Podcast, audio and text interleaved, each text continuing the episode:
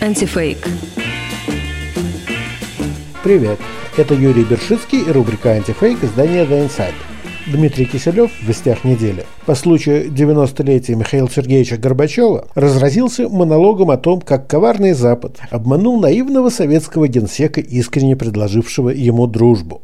Вот нам сегодня с Запада говорят, протяните нам руку, войдите в семью цивилизованных народов, и все будет хорошо. Санкции снимем, заживем все вместе припеваючи. Но ведь однажды мы так уже сделали.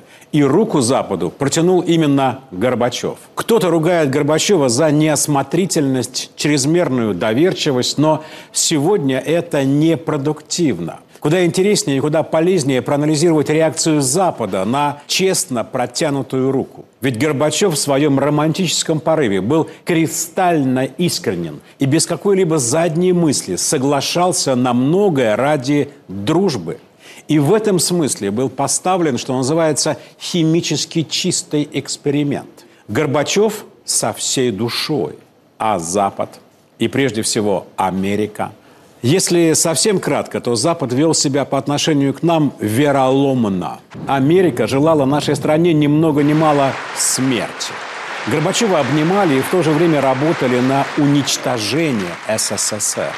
Горбачеву что-то обещали, заведомо не планируя обещания исполнять. Да и какие обещания перед страной, уничтожить которую цель?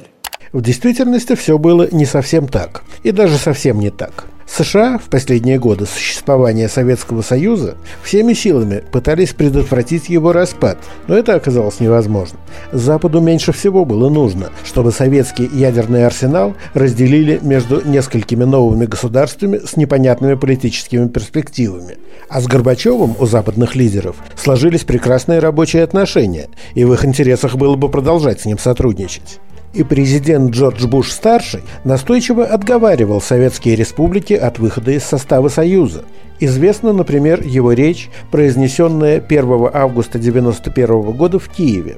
С легкой руки консервативных критиков президента она получила название «Chicken Kiev Speech», Chicken Киев по-английски – это котлета по-киевски, но слова chicken – цыпленок – есть и переносное значение – трус. Консерваторы считали, что Буш боялся радикальных перемен, которые могли бы быть выгодны Америке. Но Буш так не считал. В своей речи он хвалил реформы в СССР, проект союзного договора и лично Горбачева – он категорично заявил, что США не будут поддерживать тех, кто стремится к независимости, чтобы установить вместо тирании союзного центра местную деспотическую власть, и тех, кто продвигает самоубийственный национализм. Эту формулировку о самоубийственном национализме Буш сам вписал в подготовленный его помощниками текст речи, а с радикальными сторонниками независимости Украины из Руха Буш встречаться отказался. Но все это уже не могло спасти разваливающуюся империю. Киселев в своем сюжете продолжает настаивать на утверждение, что развал СССР – цель Соединенных Штатов.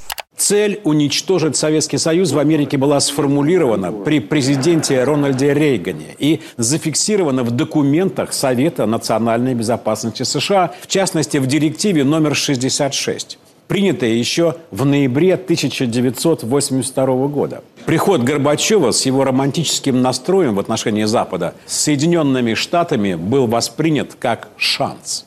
Шанс не на дружбу, а на уничтожение СССР.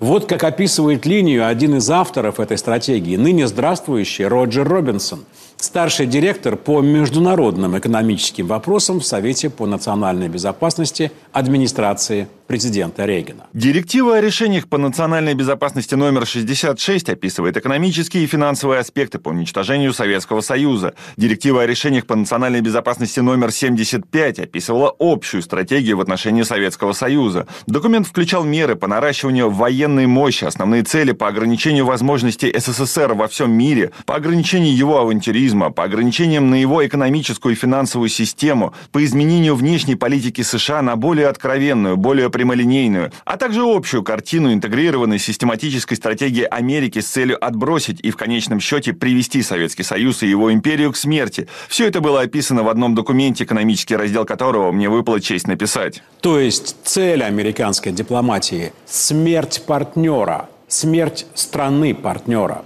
Прямым текстом – Директива номер 66, которую упоминает Киселев, была составлена в ноябре 1982 года, в разгар Холодной войны, когда ничто не предвещало новый курс советского руководства. Касалась эта директива исключительно экономических отношений между Западом и СССР. Она предусматривала снижение зависимости стран Запада от поставок советских энергоносителей, контроль за передачей СССР передовых технологий, повышение ставок по предоставляемым СССР кредитам и сокращение их сроков.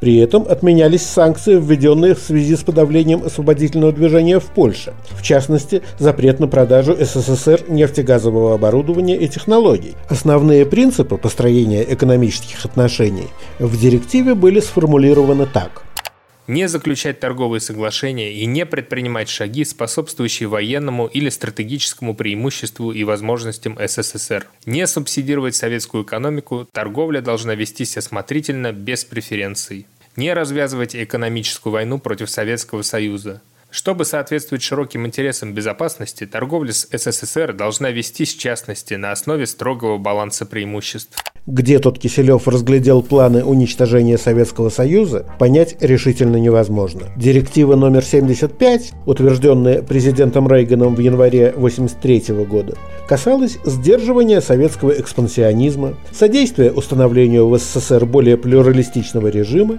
и вовлечения СССР в переговоры на основе строгой взаимности и взаимного интереса. Директива требовала дать Москве понять, что неприемлемое поведение повлечет за собой издержки риски, которые перевесят любые выгоды. А подлинная сдержанность в поведении создаст возможность для отношений между Востоком и Западом, которые могут принести важные выгоды Советскому Союзу. В директиве говорилось о поощрении союзников СССР к дистанцированию от Москвы. Цель распада Союза не ставилась. А заявления Роджера Робинсона, которые Киселев упоминает, были сделаны в начале 90-х, уже после распада СССР. И это, видимо, некое позднейшее переосмысление политики Рейгана с учетом учетом достигнутого результата, который значительно превзошел все, что можно было представить себе в начале 80-х. Так или иначе, эти директивы были приняты во время Холодной войны и не отражают политику США во время нормализации отношений с СССР. Достаточно вспомнить, что в январе 1991 года администрация Буша пошла на беспрецедентный шаг, явно противоречащий регановским директивам. Она предоставила американским частным компаниям правительственные гарантии по кредитам кредитам СССР на закупку продовольствия на сумму 1 миллиард долларов. То есть фактически безвозмездно передала распадающемуся Союзу эту гигантскую по тем временам сумму. Другие наши материалы читайте в рубрике «Антифейк» на сайте издания The Insider.